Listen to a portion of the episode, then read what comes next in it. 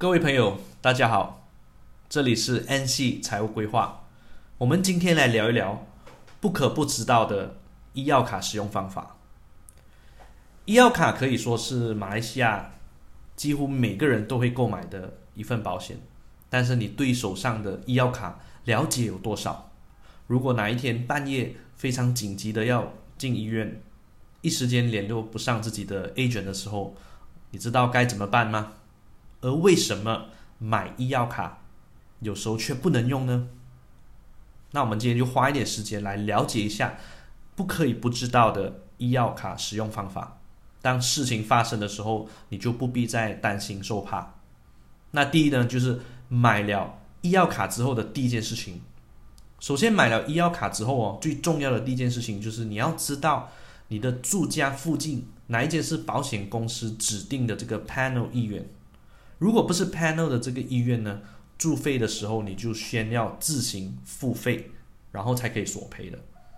所以呢，在你购买之前呢，你必须要先了解哪一些呃保险公司呢是有保的这个呃这个指定的 panel 医院。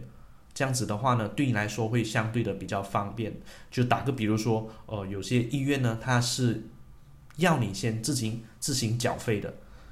可能配一个 deposit，一个五千块。然后呢，你出院的时候再把这个五千块的 deposit 呢再退还给你。那么呢，第二点就是平时呢，应该对自己的了啊的这个医药卡多了解这个等待生效期，要多多注意这一点。当你购买了这个医药卡，你要注意以下的三个等待生效期。通常呃在平常的情况下使用呢都可以的。然后，如果你有更详情的一些细节要问的话，你都可以问回自己的这个保险公司来做进一步的这个确认。那在上一期的呃这个节目里面呢，我都有跟大家分享了。那普通的疾病呢，通常都是三十天，也就是一个月的时间，它就会有生效了。就打个比如说，我可能我一个呃呃，接下来我可能。必须要去医院去医疗一个病痛，可是呢，我在这段时期我去买了这个医药卡，然后呢，我还没到三十天的时候，我就去呃进了这个医院，然后我再跟那个保险公司呃索取这个理赔，可是保险公司可以在这个时候呢是不会赔给你的，因为他们的生效期呢，等待生效期呢是三十天，那我们就要注意这一点哦。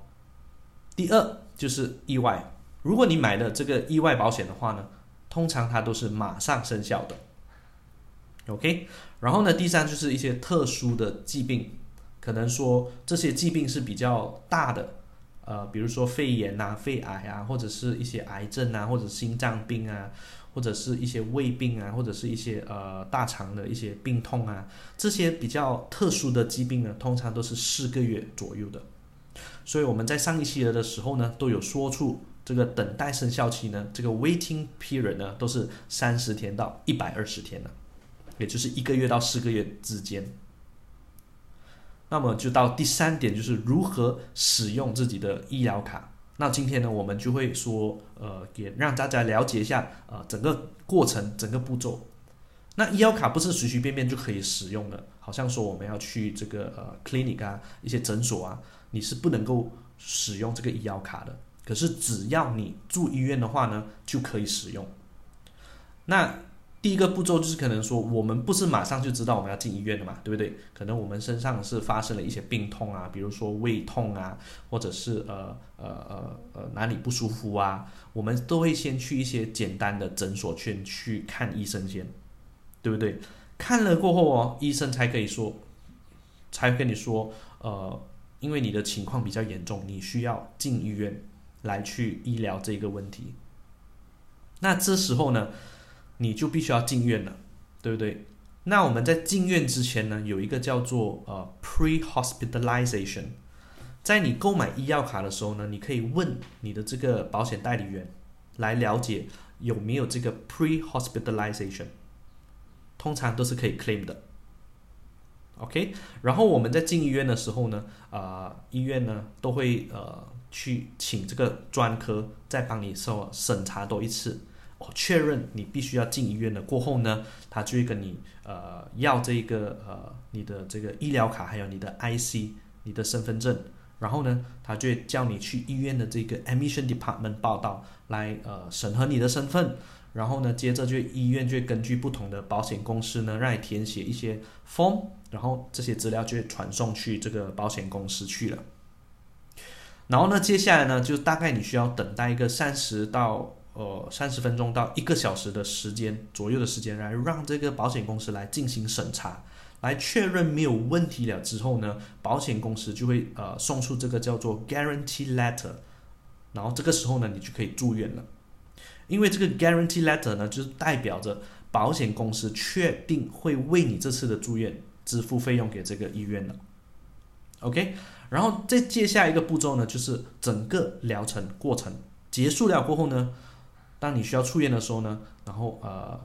这个医院呢都会帮你处理好所有的这个 discharge guarantee letter request，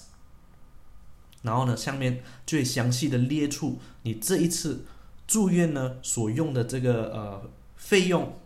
然后这些的药物呢等等，然后并会将这些资料传送给这个呃保险公司的。然后呢，保险公司通常都会花一个小时呃甚至更长的时间来去审审查这个呃 discharge guarantee letter request。为什么呢？他必须要花一定的时间。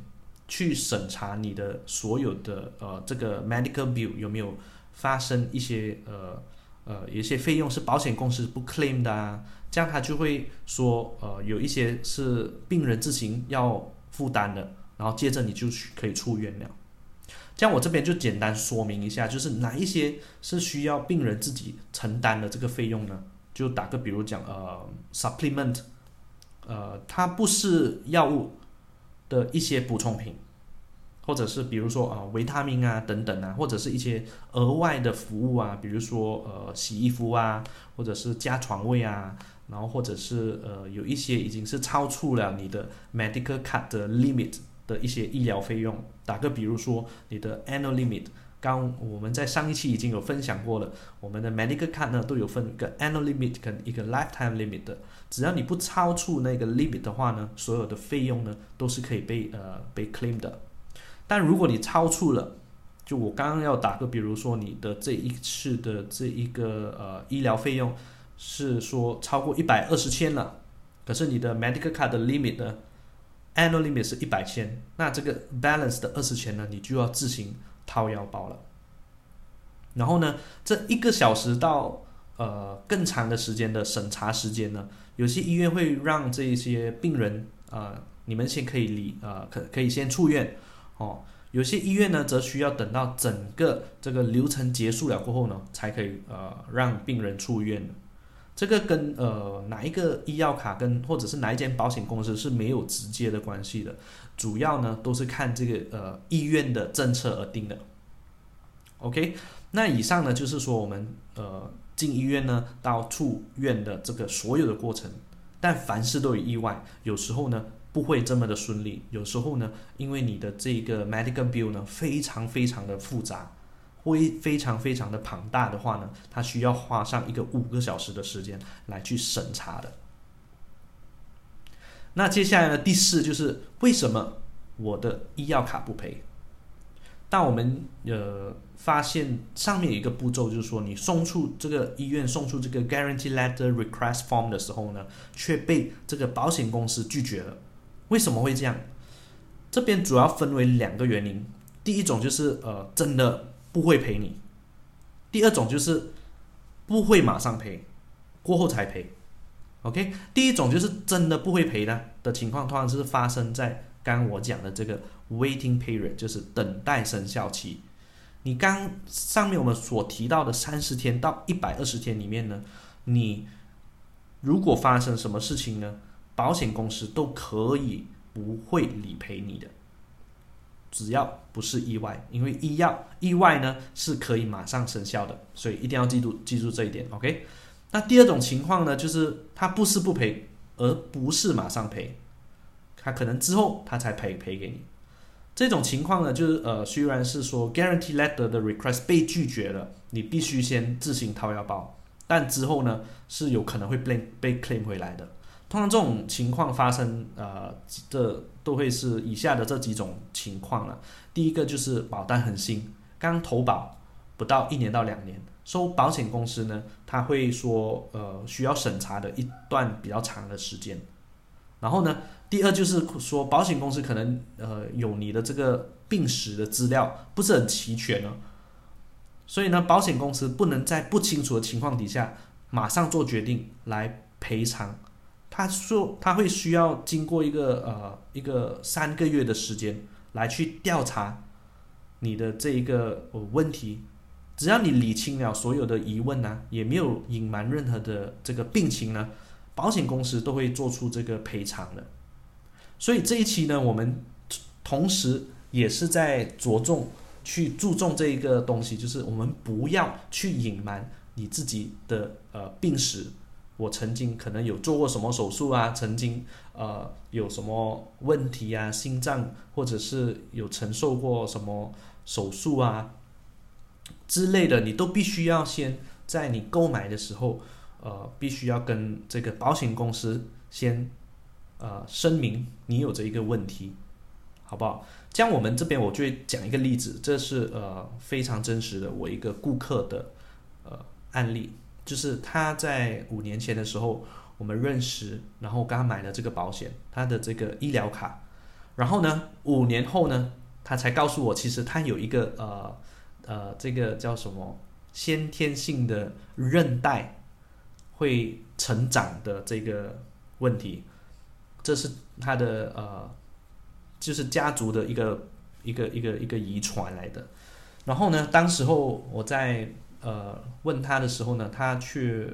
不知道这一回事，也没有说去特别的去注重这一回事。然后呢，就是呃，在五年之后呢，他的这个韧带成长了，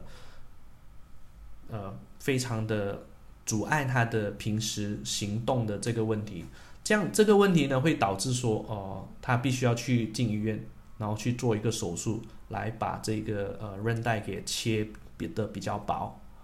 这样子呢，这个医药费呢可能是 claim 上一个呃一万块到两万块之间。可是呢，他在买那个保险之前呢，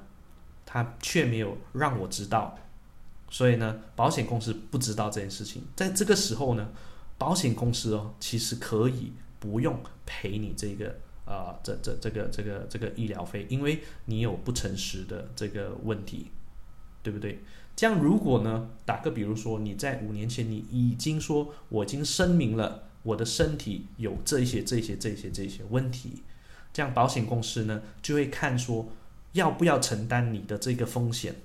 或者是说他所承担的这个风险高还是低呢？如果分它的风险很低的话呢，保险公司一般都会承担的。就打个比如说这一个 case 这个案件就好了，它的这个韧带会成长的这个问题，其实它的风险是非常的小。为什么呢？因为它的医药，它的这个手术费呢，可能只是花上一个一万到两万块，